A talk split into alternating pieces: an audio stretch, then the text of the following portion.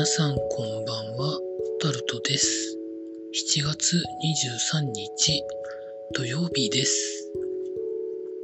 今日も時事ネタから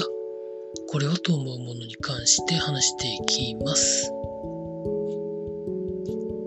ロシアとウクライナ、あと国連事務総長、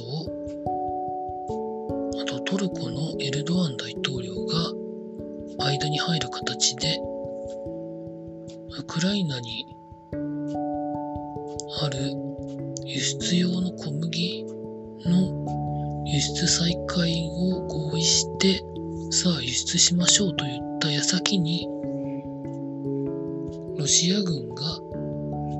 積み出すための港を攻撃するという最初からそうだったのかいと思うようなことがあったということ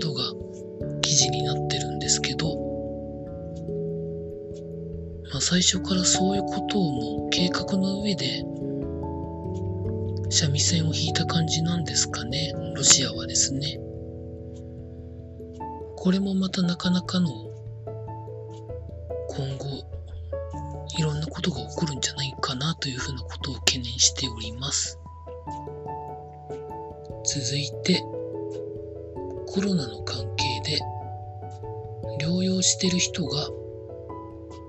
初の100万人超えということで記事になってます。この中には入院してる人自宅療養してる人も含まれるということであとホテルで療養してる人もですかね。含まれるということでまあ結構な数ですよね。まあ、重症になる方がそこまで多くないということは聞いてますけど、まあ、少ないながらお亡くなりになる方もいらっしゃるので毎日、まあ、そこら辺をどのぐらい重大か重要かと考えるかどうかなんですけどね。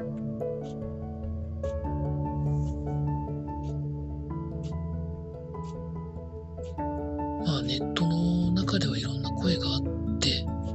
もう驚きを感じないっていうか言ってる人もいれば緊急事態宣言レベルって言ってる人もいてまあそれぞれいろんな考え方が出てるみたいですね。まあ、続いてこれもコロナ絡みで夏休みの規制に関して現状行動規制が制限がない中でまあ、それぞれ個人で判断しなきゃいけないところでどうなんでしょうみたいなことが記事になってました。まあ、一番わかりやすいのは、島に行く人は、まあ、何らかの検査をしていった方が、相手に対して安心感を与えるんじゃないんでしょうかね。もしもの時の対応がまあ医療資源が限られますからね。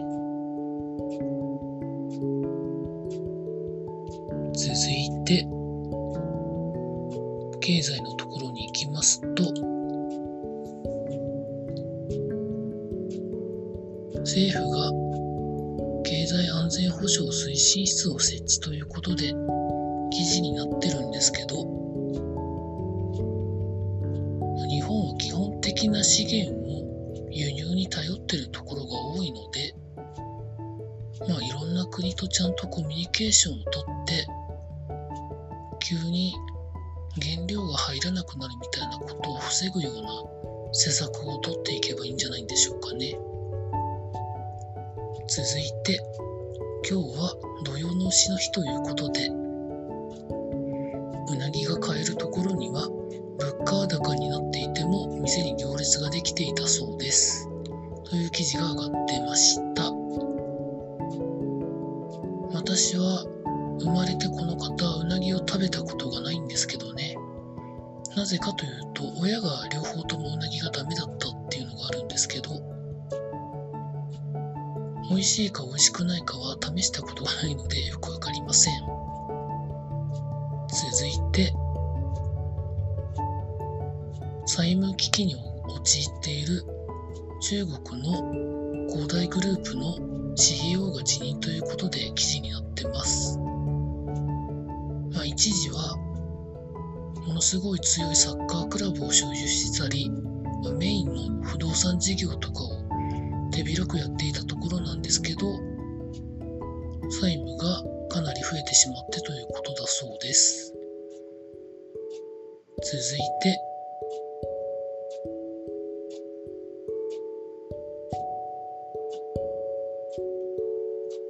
スポーツのところに行きますと今日もいろいろあったわけですが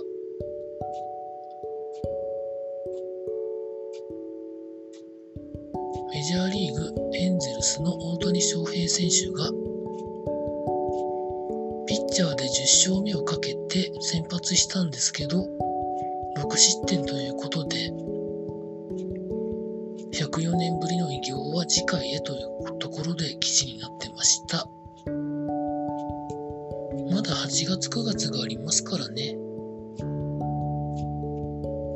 そこまで根詰めてやる必要はないと思います。まあできる時にできた方がいいとは思うんですけどね。続いて世界陸上が今アメリカのオレゴン州で行われてますけど日本の女子で初めてやり投げで銅メダル選手が出たということで記事になってます。投擲競技はなかなか日本人が上位を取るのが難しいと言われて久しいんですけれどももちろんハンマー投げは今スポーツ庁長官の室伏さんが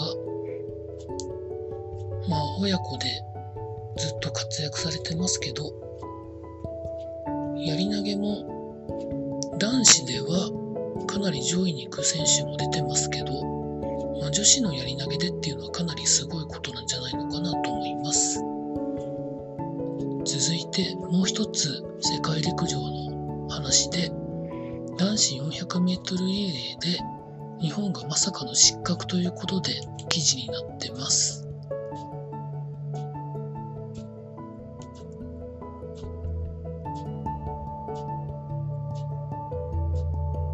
レース後にバトンミスバトンパスのミスが分かったということで失格になったそうです。まあ、日本はバトンのパスの仕方が上から下じゃなくって下から上にパスをするような多分やり方だったと思うんですけどその方が早く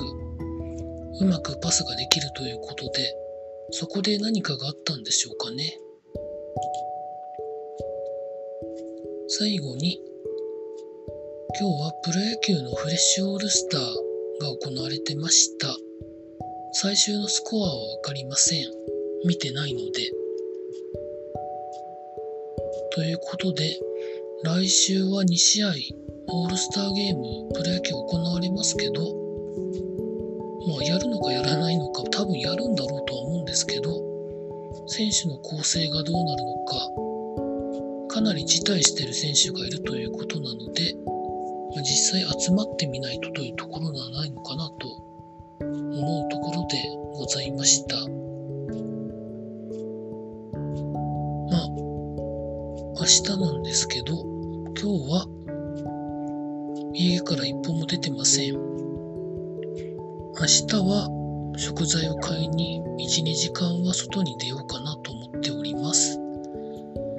外が暑いので、まあ、なんともしがたいところなんですけど、以上タルトでございました。